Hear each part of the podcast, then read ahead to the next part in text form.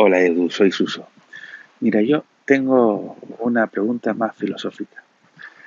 Cuando un cliente nos pide los archivos de trabajo, quiero decir el RAW o el archivo de Photoshop, ¿qué te parece? ¿Se lo entregamos? ¿No se lo entregamos? ¿Nos ha pagado por el tiempo de trabajo? ¿O nos ha pagado solamente por el resultado final? Depende de la situación. Mm, ¿Tú qué opinas? Muchísimas gracias por la pregunta, Suso. La verdad es que jamás entregaría un archivo RAW si no estuviese absolutamente justificado y actualmente es prácticamente imposible que alguien me justifique una situación en la que yo entienda que entregar el archivo RAW es necesario. Entonces, como eso no va a ocurrir por el tipo de servicios que yo ofrezco actualmente, pues no veo ninguna situación en la que deba entregar el archivo RAW y por tanto no lo entrego. Cuando un cliente me dice, ¿podrías darme los RAW? Yo respondo no. Y soy asertivo, así de fácil. Lo que ocurre es que no siempre ha sido así porque hay situaciones en las que sí está justificado entregar el archivo RAW. Me voy a extender un poquitito en esto para que entendáis que no es que yo busque ser inflexible, tajante y que mi honorabilidad no se vea dañada.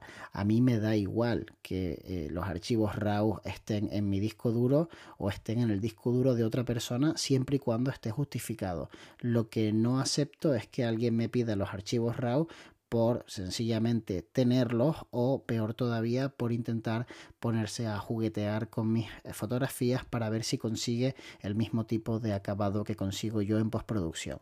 Para mí eso no tiene ningún tipo de sentido y por esa razón no entrego los archivos RAW. Sin embargo, cuando trabajaba para otras empresas y desarrollaba reportajes de bodas para, por ejemplo, Tomecano 7, que era una empresa local de aquí del lugar donde yo vivo, que regentaba mi amigo Baltasar, pues obviamente Balti me contrataba para que yo hiciera una serie de fotografías junto a él o junto a las personas de su equipo y tenía que entregar esos archivos RAW porque las fotografías las editaba otra persona y después se las entregaban a la pareja. Entonces yo, por supuesto, les entregaba las fotografías en formato RAW. De hecho, incluso lo hacíamos allí mismo el día de la boda con un ordenador portátil y un lector de tarjetas.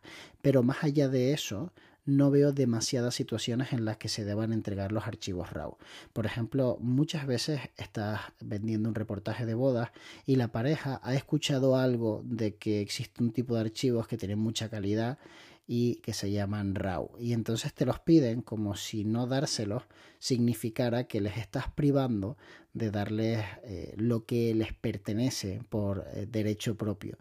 Y nada más lejos de la realidad. Realmente cuando tú me contratas para un reportaje, lo que me estás contratando es para que yo dedique un tiempo de mi vida a crear un documento gráfico de una forma visualmente atractiva y que esto se pues em, ponga físicamente en un pendrive o en un disco duro o te lo manda a través de una nube en el formato de mayor calidad pero en un formato ya que tú puedas imprimir. El formato RAW es un formato que tienes que tratar y yo no estoy dispuesto a que las personas traten ese tipo de archivos porque tengo la sensación de que entregándolo así no estaría dando el trabajo terminado.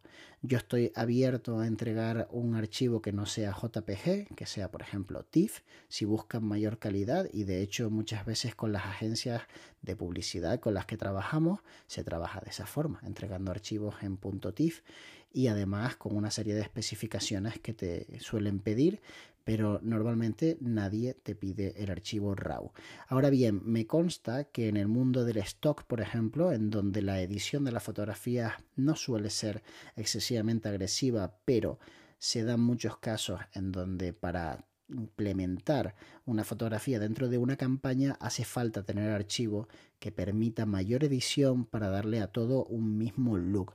En ese sentido lo entiendo, lo respeto y comparto de hecho que puedas vender el archivo RAW en un momento dado.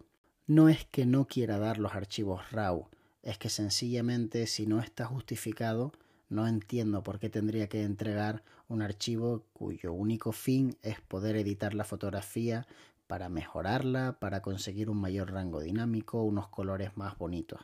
Ya esa es la parte que hago yo en la edición, entonces no entiendo por qué tendría que, después de haber hecho esa parte, además entregar por así decirlo, ese archivo que te permite tener como toda la flexibilidad. Si el cliente quiere otro resultado final, basta con que me lo pida y me ajustaré a sus peticiones e intentaré pues dejarle satisfecho no sería la primera vez que me ocurre que entrego unas fotografías y el cliente me dice que son demasiado brillantes y que necesitan que sean un poco menos claritas, como las suelen llamar ellos, y no tengo ningún tipo de problema. Hago los cambios pertinentes y se le vuelve a entregar su fotografía en el tamaño que se haya pactado. Que esto es otra cosa curiosa. Muchas veces entregamos fotografías en un tamaño que no es el máximo tamaño, porque se ha pactado un tipo de imagen para un tipo de fin específico. Por ejemplo, cuando desarrollamos la creación de contenido para redes sociales, normalmente las fotografías se adaptan al tamaño de las redes sociales y no se entregan en el tamaño más grande, porque el fin para el que están creadas esas imágenes son las redes sociales. Por lo tanto, en la actualidad esas redes sociales tienen un tamaño de aproximadamente unos 2048 píxeles del lado mayor, con lo que no tiene ningún sentido entregar las fotografías en 5000 píxeles. Si el cliente quiere coger alguna de esas fotografías, como me ha ocurrido recientemente con un cliente de los que tengo la suerte de tener, y la quiere utilizar para colocarla en una valla publicitaria, tiene que abonar una tarifa extra porque ese no era el acuerdo al que nosotros habíamos llegado en un principio.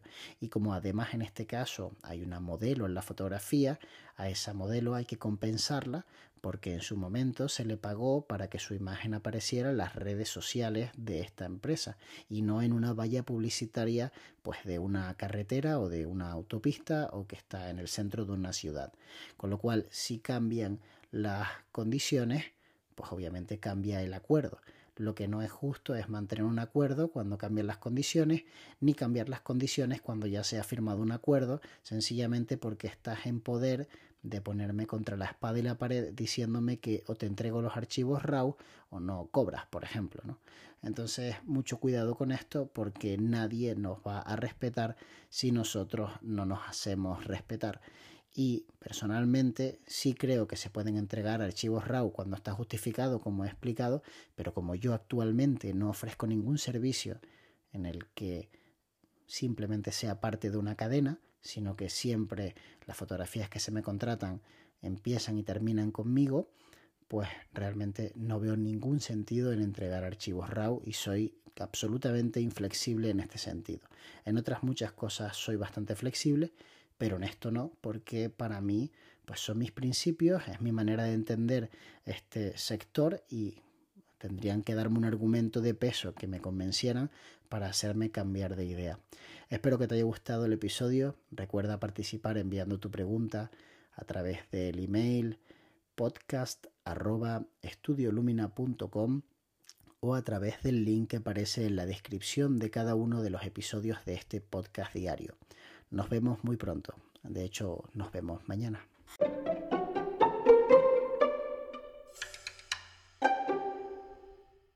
Hola amigas, hola amigos, ¿qué tal? ¿Cómo estáis? Mi nombre es Edu López, bienvenidos a Fotografías para Entusiastas.